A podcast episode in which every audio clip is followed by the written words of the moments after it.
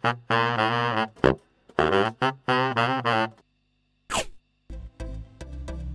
んにちは、佐藤です。えー、今回はですね、夏目漱石の私の個人主義を読んで考えたことを皆さんにお話ししてみたいと思います。それでは始めていきます。えー、今回ご紹介するのは夏目漱石の私の個人主義といった作品になります。えー、この個人主義といった言葉を聞くと、えー、何か自分の考えが大切なんだと、え自分の考えとか個性といったものが大切で、それをね、えどんどん主張していくことが大切だ。まあ、そのような内容が語られているのではないかと、まあ、そのように、え想像する方が少なくないんじゃないかなと思います。えー、ところがですね、実際に、えー、この作品の中で語られていることは、それとはちょっと違った方向なんですね。自分の個性とか考えとかそういったものを自分勝手に振り回すのではないと、えー、自分の考えとか個性を主張したいのであれば、えー、他人の考えとか主張といったものも大切にしなければならない、えー、どちらかと言いますとそういった内容が展開されている、えまあ、作品になります。そこのポイントが解説されている部分がありますので、えそれをね、えちょっと読んでみたいと思います。まあ、主に3点ですね。3つのことが、え解説されています。えそれでは読んでみますね。第1に、自己の個性の発展をし遂げようと思うならば、同時に他人の個性も尊重しなければならないということ。第2に、自己の所有している権力を使用しようと思うならば、それに付随している義務というものを心得なければならないということ。第3に自己の筋力を示そうと願うならそれに伴う責任を重んじなければならないということ。えー、こちらですね、このような感じで3つのポイントを漱石は、解説しています、えー、自分の個性といったものを発展させようと、まあ、それをね、えー、主張しようとするならば、同時に他人の個性も尊重しなければならないんだよと。えそして権力というものを伴うことがあるならば、え権力を行使しようとするならば、それには義務といったものが、え付随するんだよと。また同時に、えまあ、筋力、まあ、資金ですね、え資金を得たならば、資金力を得たならば、それには責任というものが伴うんだよ。まあ、そういったことを漱石は解説しているんですね。そして何よりも、え現代を生きる私たちが抱えている問題点をなんかこう見事に解説している内容なんじゃないかなと思います。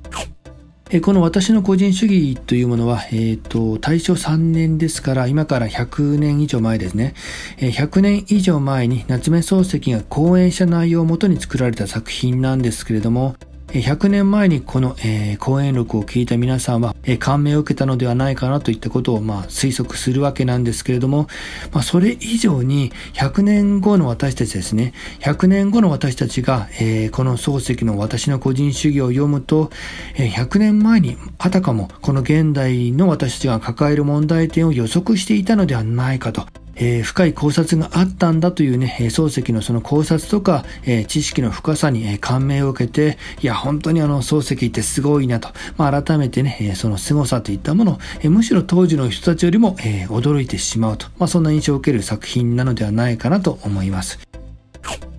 え、そして漱石はですね、えこの講演録の中でさらに、えこのような、え今説明したようなことを理解していない人が、えまあ、権力とか、まあ、資金力を持つとどうなるかといったそういった危険性も指摘しています。えー、ちょっと読んでみますね。こちらですね。もし人格のない者がむやみに個性を発展しようとすると人を妨害する。権力を用いようとすると乱用に流れる。筋力を使おうとすれば社会の腐敗をもたらす。まあ、このような危険性を、えー、あの指摘してるんですね。まあ、これこそまさに、えー、100年前にもかかわらず、えー、現代のこの社会の問題点を見てるんじゃないかなと、まあ、そのような印象を受ける、えー、漱石の考察の深さですよね。えー、おそらく、えー、私のこのような、えー、ま、音声といいますか、まこの音声のようなものを聞いて勉強されて何かを学ぼうとされている方っていうのは、え非常にね、向上心があって、え学ぶ気持ちがある方だと思いますので、え将来的には会社を経営するとか組織のリーダーになるなる方っていうのがね、非常にたくさんいらっしゃると思います。えそのような皆さんだからこそ、ぜひですね、え今回、え夏目漱石のこの私の個人主義に書かれてあったようなことを、えぜひ覚えていただいて、え権力とか資金とかそういったものをね、将来皆さん手にされると思うんですけど、えその時こそ、えー、まあ、今回ね、紹介した内容を少し頭の中に置いていただいて、えー、ぜひですね、え実践していただければと思います。えこの私の、え個人主義ですね、漱石の個人主義は、えちょっとね、確かに難しい語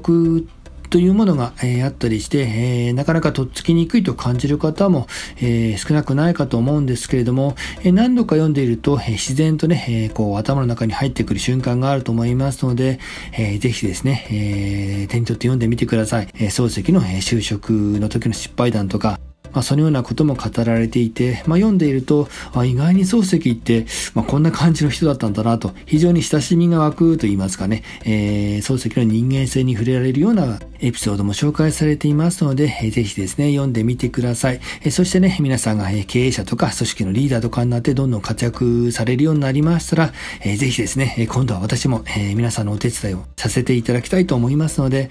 えー、その時をね、えー、一緒になって仕事をさせていただいて、えー、その時私も一生懸命、えー、書かせていただきますので、えー、何かを作らせていただきますので、まあ、その時を楽しみにしています。えー、このチャンネルはですね、このような感じで文学作品を通して考えるヒントを提供していきたいと思っています。えー、よろしければ一緒になって盛り上げていただければ嬉しく思います。えー、今回は夏目漱石の私の個人主義を紹介させていただきました。今回の内容はこれで終了です。ありがとうございました。